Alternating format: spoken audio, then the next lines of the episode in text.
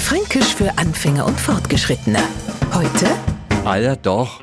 Ich brauche jetzt, glaube ich, nicht zu fragen, was haben Sie heute frei gemacht. Wahrscheinlich sind Sie aufgestanden, haben Sie duscht, Ihren Radio gemacht, gefrühstückt und so weiter. Also in Ihre Augen nichts Außergewöhnliches. Äh, so ist es halt, Alter, doch.